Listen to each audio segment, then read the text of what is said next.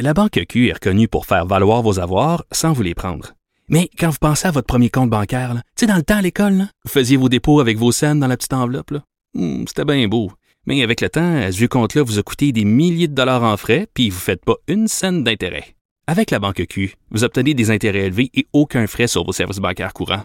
Autrement dit, ça fait pas mal plus de scènes dans votre enveloppe, ça. Banque Q. Faites valoir vos avoirs. Visitez banqueq.ca pour en savoir plus. Acheter une voiture usagée sans connaître son historique, ça peut être stressant. Mais prenez une pause. Et procurez-vous un rapport d'historique de véhicule Carfax Canada pour vous éviter du stress inutile. Carfax Canada. Achetez l'esprit tranquille.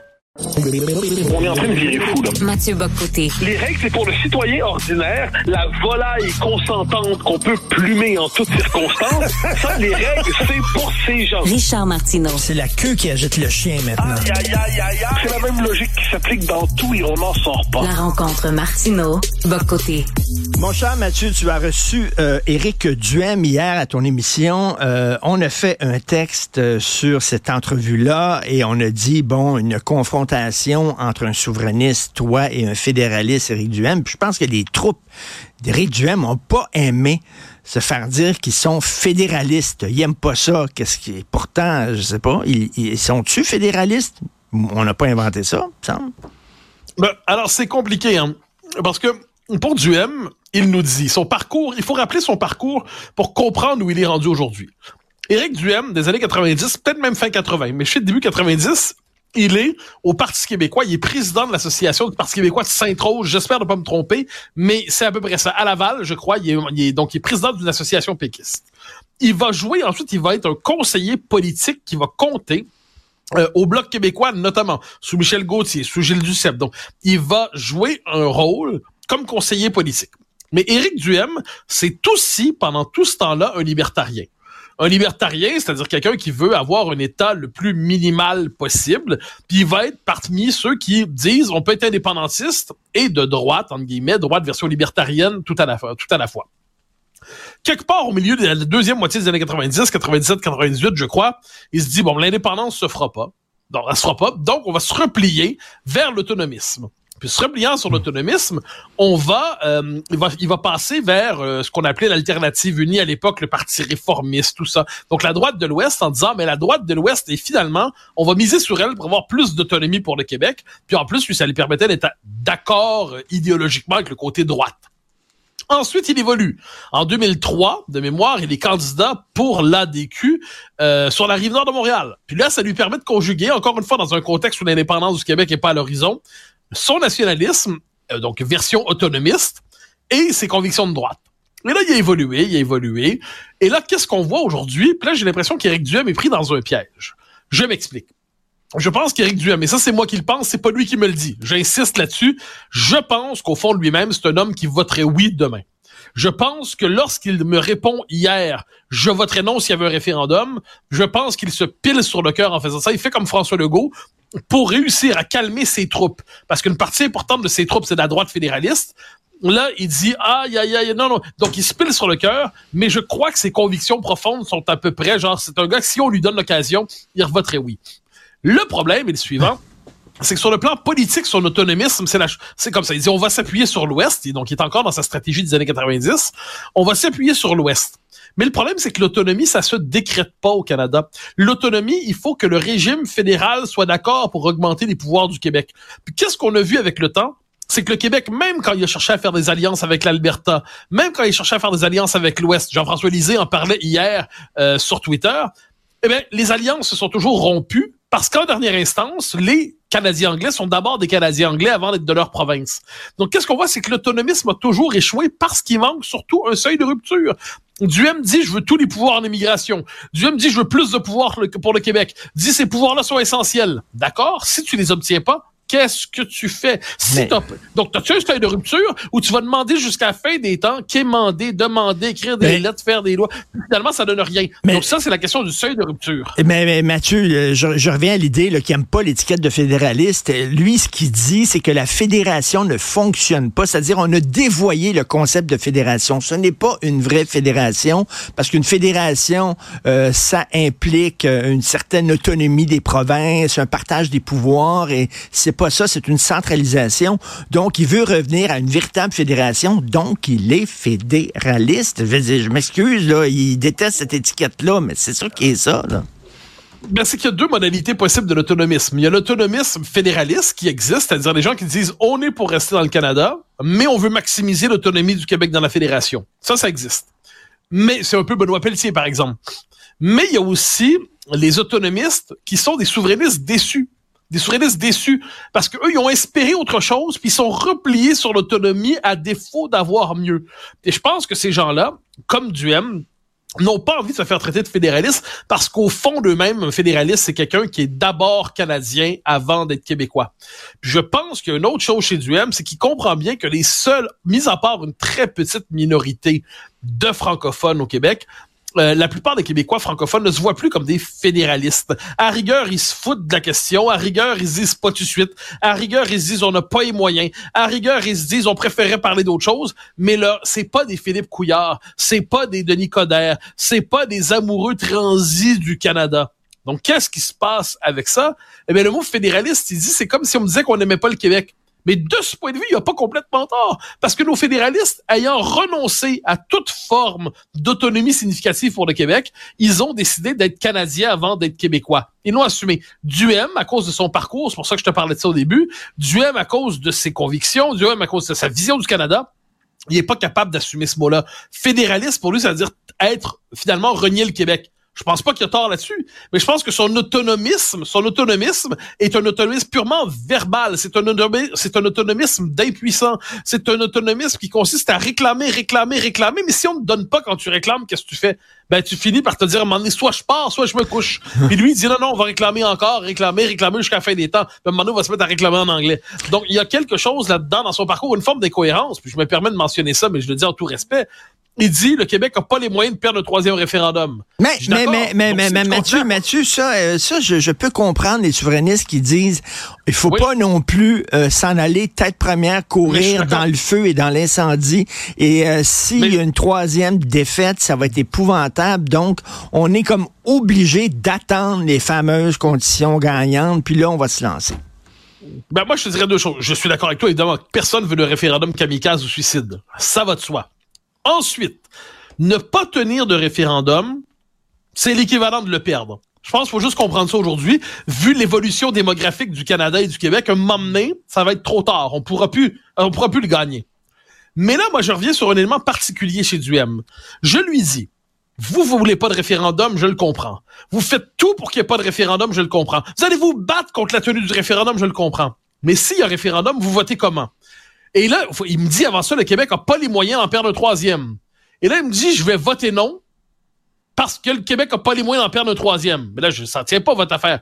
Si vous dites que le Québec perd quand il renonce à l'indépendance, c'est-à-dire vous battez contre le, vous votez contre le, vous votez non pour marquer votre opposition à un référendum que vous redoutez, ça, ça marche juste pas. Parce que vous participez à la défaite que vous redoutez. Vous votez non parce que vous êtes contre la tenue de ce référendum, mais finalement, vous participez à la victoire de l'affaissement du Québec. Et là, je vois qu'il y a une forme de, je pense que c'est là qu'on tombe sur la, soit la faille logique chez lui ou l'incapacité d'avouer ses vraies convictions. Dit, je vais voter non parce que je redoute une troisième défaite. Qu'on m'explique l'opération logique derrière ça, puis je vais être heureux. Pour l'instant, j'y vois une pirouette euh, rhétorique pour ne pas avoir à nous avouer qu'au fond de lui-même, Éric Duhem voterait oui. Et bien franchement, je l'imagine pas faire campagne dans, le- au moment du troisième référendum s'il vient. Je l'imagine vraiment pas faire campagne contre l'indépendance de son peuple. Ça serait, je pense qu'il trahirait ses propres convictions s'il faisait ça. Ce ne sont pas ses, ses positions actuelles, mais ses convictions profondes. Je pense c'est autre chose. Euh, Mathieu, il y a des questions, une question que plusieurs personnes peut, peuvent se poser euh, par rapport à toi. C'est-à-dire, euh, entre autres, pendant la pandémie, tu as beaucoup, beaucoup critiqué euh, certaines politiques qui ont été prises par certains gouvernements en disant qu'ils étaient trop présents. Tu critiques le gouvernement maman, le, le gouvernement qui essaie d'être présent de plus en plus dans tous les aspects de nos vies, etc. Est-ce que tu es un libertarien, toi? Est-ce que tu te, tu te Ah définis comme un libertarien? Parce que tu sembles des Ben, fois être pour un, un État minimal. là. Ah, pas minimal, mais modeste. Mais ça, c'est autre chose. Je ne suis pas libertarien, mais, non, non, moi, je, suis d'abord et avant tout, je suis un indépendantiste, mais je vais, est-ce nécessaire de le rappeler? Non, moi, je crois à l'État, je crois aux politiques. Je crois, je, je suis un conservateur. Si, si je dois me coller une étiquette dans le front, c'est conservateur. Mais je pense que les libertariens, on a trop souvent tendance à les traiter comme une bande de zigotos. Or, ils sont plus intéressants qu'on ne le dit. C'est-à-dire qu'il y a des philosophes libertariens, il y a des penseurs libertariens qui nous ont dévoilé, je dirais, un angle mort des sociétés contemporaines. Que nous dire bon, les libertariens les plus radicaux, c'est des anarcho des anarcho-capitalistes. Ils rêvent d'une société sans État. Bon, on n'est pas dans cette, cette affaire-là.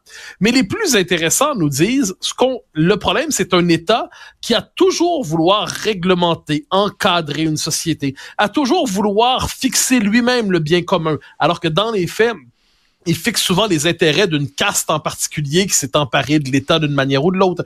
D'un État qui, croyant soutenir la population, développe néanmoins chez elle le réflexe de l'assistanat, développe le réflexe du on va toujours se tourner vers le gouvernement.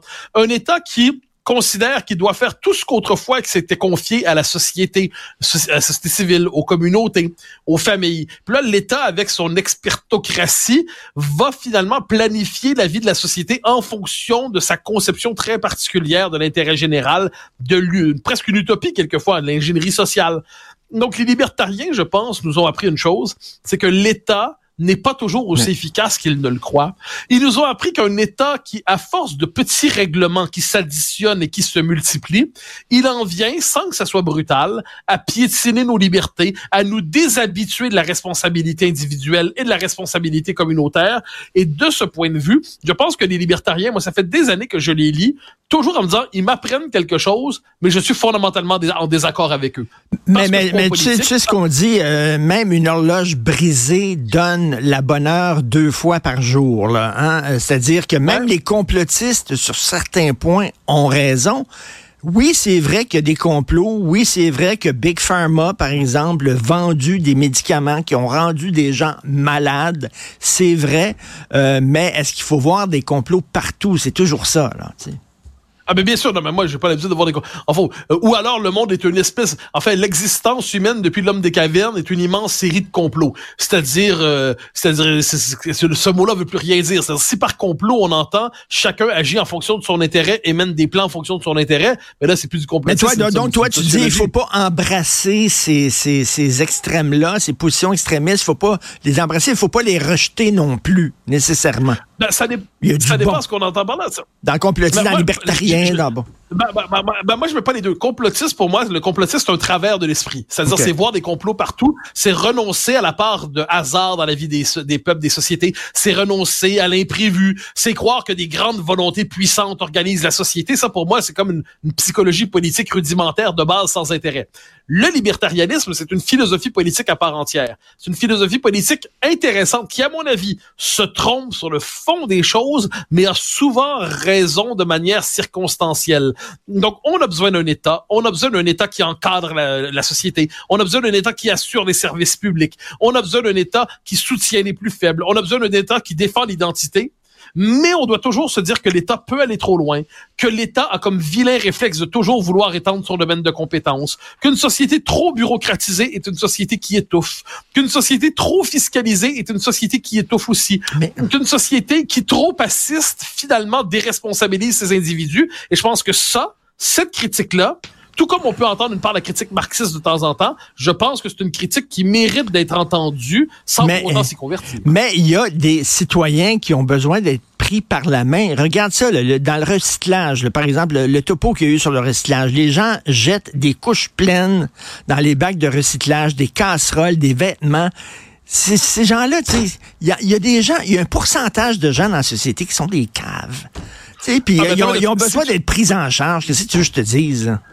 Attends, si tu me dis qu'il y a une proportion significative de gnochons dans toute société, je te l'accorde sans hésitation.